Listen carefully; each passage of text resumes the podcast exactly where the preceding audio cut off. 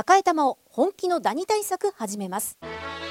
さよならダニーは家族に優しい殺虫成分不使用のダニ対策ブランドです。多くのお客様に支持されて日経セレクションで5年連続売上ナンバーワン。さよならダニー。私赤井が目印です。さよならダニー。TBS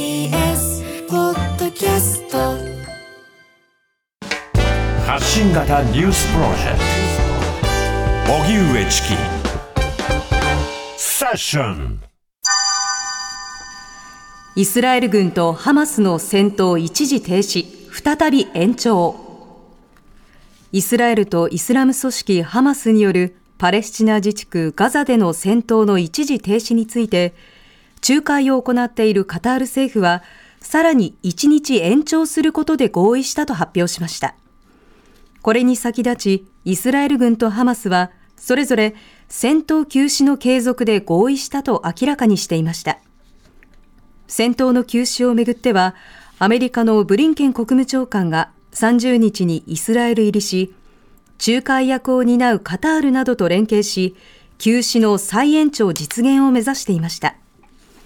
このほかイスラエル軍は29日ハマスが拘束する人質のうち新たに合わせて16人が解放されたと発表。さらにイスラエルは拘束していたパレスチナ人30人を新たに釈放したと明らかにしています。DHC の元会長再びホームページで差別表現。大手化粧品会社 DHC の元会長を務め現在通信販売会社大和心の代表を務める吉田義明氏が自社のホームページに差別的な表現をしていると批判が集まっています。吉田氏は DHC の会長だった2020年から21年にかけてウェブサイトに在日コリアンを差別する文章を掲載し、その後批判が殺到。文章が削除された経緯がありました。今回吉田氏が掲載したホームページの文章は、大和心の宣言と題し、大手ネット通販の経営者らを100%の挑戦系などと根拠不明の持論を展開。その他、岸田政権の経済政策への批判や、中国の習近平国家主席が台湾を侵略するのはほぼ確実で、中国対台湾、アメリカ、日本の大戦争へと発展するなどと綴っています。それでは DHC の元会長が再び差別表現。こちらのニュースについてノンフィクションライターの清義明さんにお話を伺います。清さんこんばんは。こんばんは。よろしくお願いします。お願いします。はい。よろしくお願いします。お願いします。さて、この、え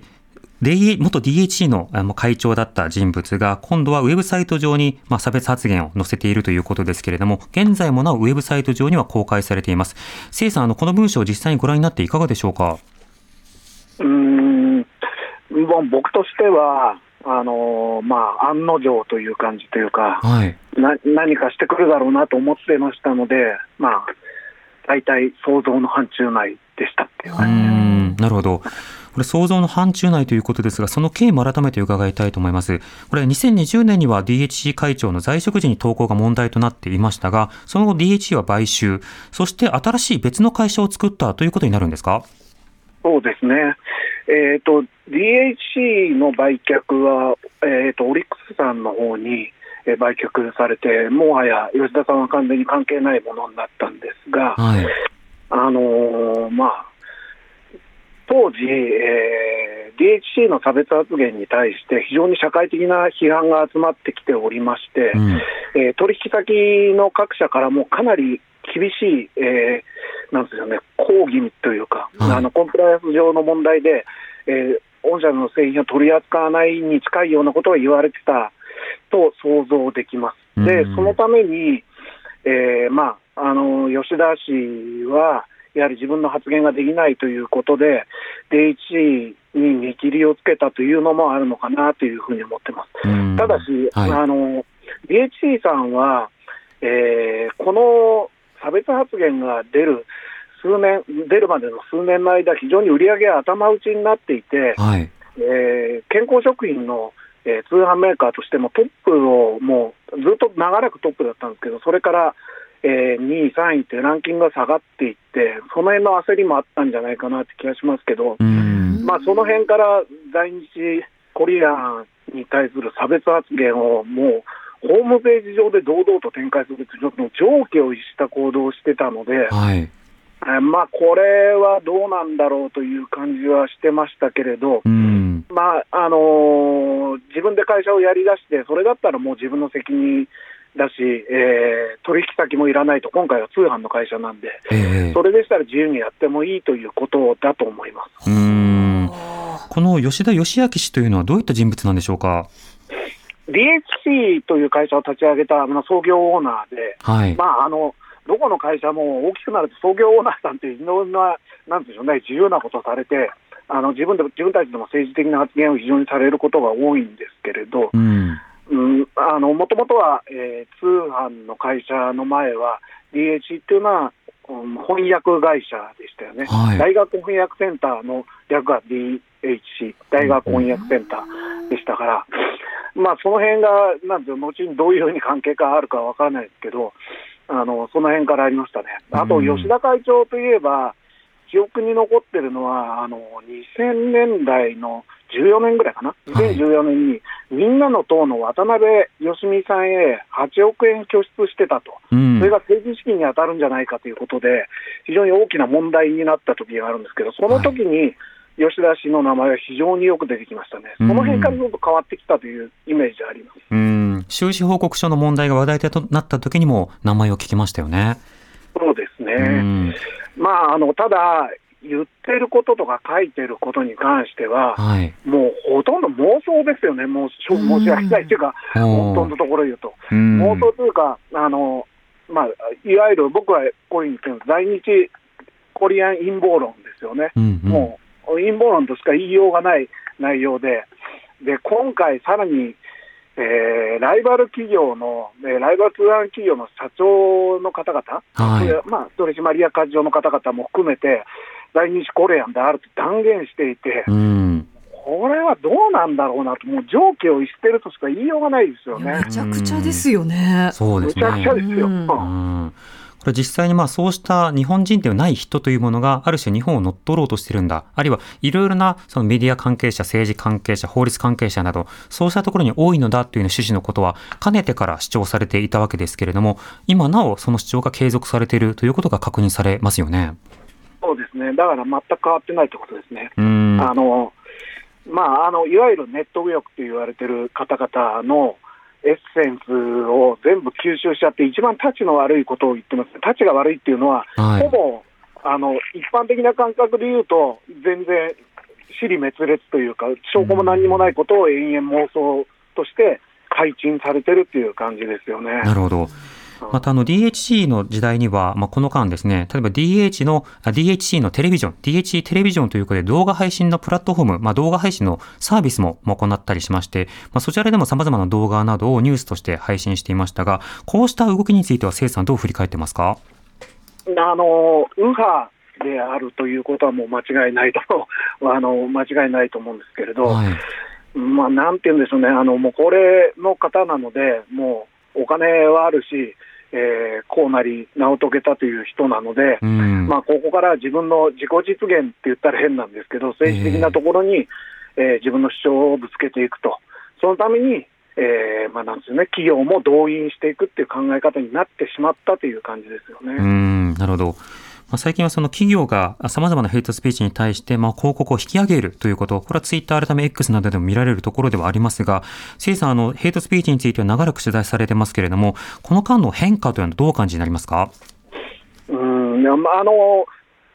比較的昔あの、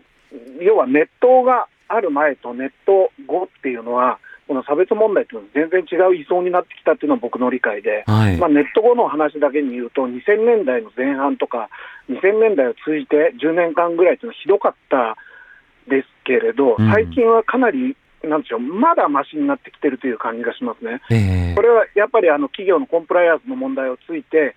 えー企業側もそういう意識を持っているというのは一つ、それとあともう一つは、対抗するための言論というのも一つずつ、皆さんが、えー問題意識に基づいてやれるようになったというところがあると思います。うん。そういう意味では、まだましになったとは思いますけど、ええまあ、実際、こういう吉田さんみたいな人は、えーこういうことやられてるんで、まあ、実際どうなのかなって気がしますけれど。うん、そうですね。まあ、社会通念がいろいろ変化している上に、まあ、こういった、その、ウェブサイトの発信があったりすると、それはすぐさま、まあ、ニュースになるなど、まあ、社会の反応の速度は変わっているのかなと思うところもありますが、せいさんいかがでしょうか？全くその通りですねうん、本当にそれは関しては少し良くなってると思ってます。うん。今後のヘイトスピーチ対策という点で言うと、まあ、法律をめぐる議論や、プラットフォーマーをめぐる議論、いろいろありますが、せいさんはどんな点に注目されてますか？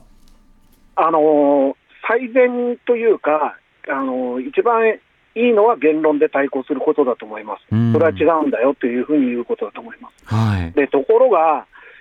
それが例えば、えーなんつうんでしょう、大きな声になってしまったり、そのデマとか陰謀論っていうのは、うんなんていうの、もう、えーもうパワーが、えー課題になってきてしまったときは、言論でも対抗できないんですよね。うん。それはもう2000年代、僕は非常にあの味わったことなんですけど、ええそうするとやっぱり法律とかの縛りは必要でしょうし、あの何よりもあのその言論を提供しているプラットフォームがまず第一になんとかするべきだというのは、僕はずっと言ってることです。まあ、ここでいうプラットフォームというのはネットの用語なんですけど、それは出版社もそうでしょうし、はい。あのその場を提供する人たちもそうでしょうし、その人たちに対して働きかけするってことも重要じゃないかなと思ってます。うん。それこそ、例えば匿名掲示板から今のツイッター改め X まで、いろんなプラットフォームありますありますが、なかなか応答しない、対応しないプラットフォームについては、せいさんいかがですか？これでもだいぶ昔よりはマシになったと思うんですけれど、うんまだただ事態は画期的に変わったというわけではないですね。はい。あのそもそも在日コリアン差別がここまでなんですよ大きくなったのは、まあ、あの日本の匿名掲示板なしでは考えられないですね、あそこから始まったと言っても過言ではないと思ってますんで、うん。でそれが、そのプラットフォーマーの方が何もしない俺たちは別に言論の自由を尊重するんだよと、あ例えば今、ツイッター改めて X になったイーロン・マスクはそういうことを言ってるわけですけど、ずっと、はいその時にじゅ取り返しがつかない事態になった時彼らは責任取れるのかと、うん本当強く言いたいですよね。うん、そうですね。また、あの、少数、あるいは被害を受けている方が言論で対抗するのも難しい中で、それをどう保護するか、あるいは一定の線引きをどうするか、ここは具体的に法律などで議論することが必要でしょうか？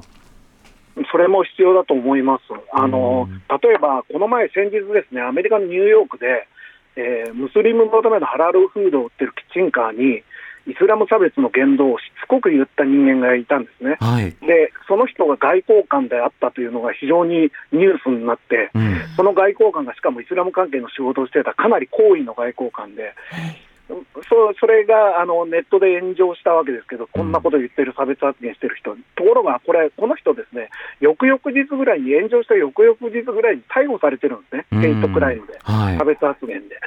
でああのアメリカっていうのは言論の自由を非常に尊重する国ではありますけど、やっぱりその理念を超えたものとして、もうはみ出したものに関しては刑事的な手続きっていうのはあっていいし、それは法で縛られるべきっていうのは、アメリカですらあると。うん。日本でそれがあるかって言ったら現状ゼロなんですよね。うん。あの理念法的なものはありますけれど、差別はダメだよっていう理念法的なものはありますけど、はい。今後はそっちの方に向かっていくのかなって感じですね。どちらかというと、僕はそっちの方に向かってほしくはないと思うんですけど、ええ言論で片付くものは言論でやるべきだと思ってるので。うん。対処するまでもない状況であれば、もちろんベストではあるけれども、それが治らないのであれば一つの手段ということですね。そうですね。うん。せいさんありがとうございました。はい、どうも。ノンフィクションライターのせい義明さんにお話を伺いました。荻上チキ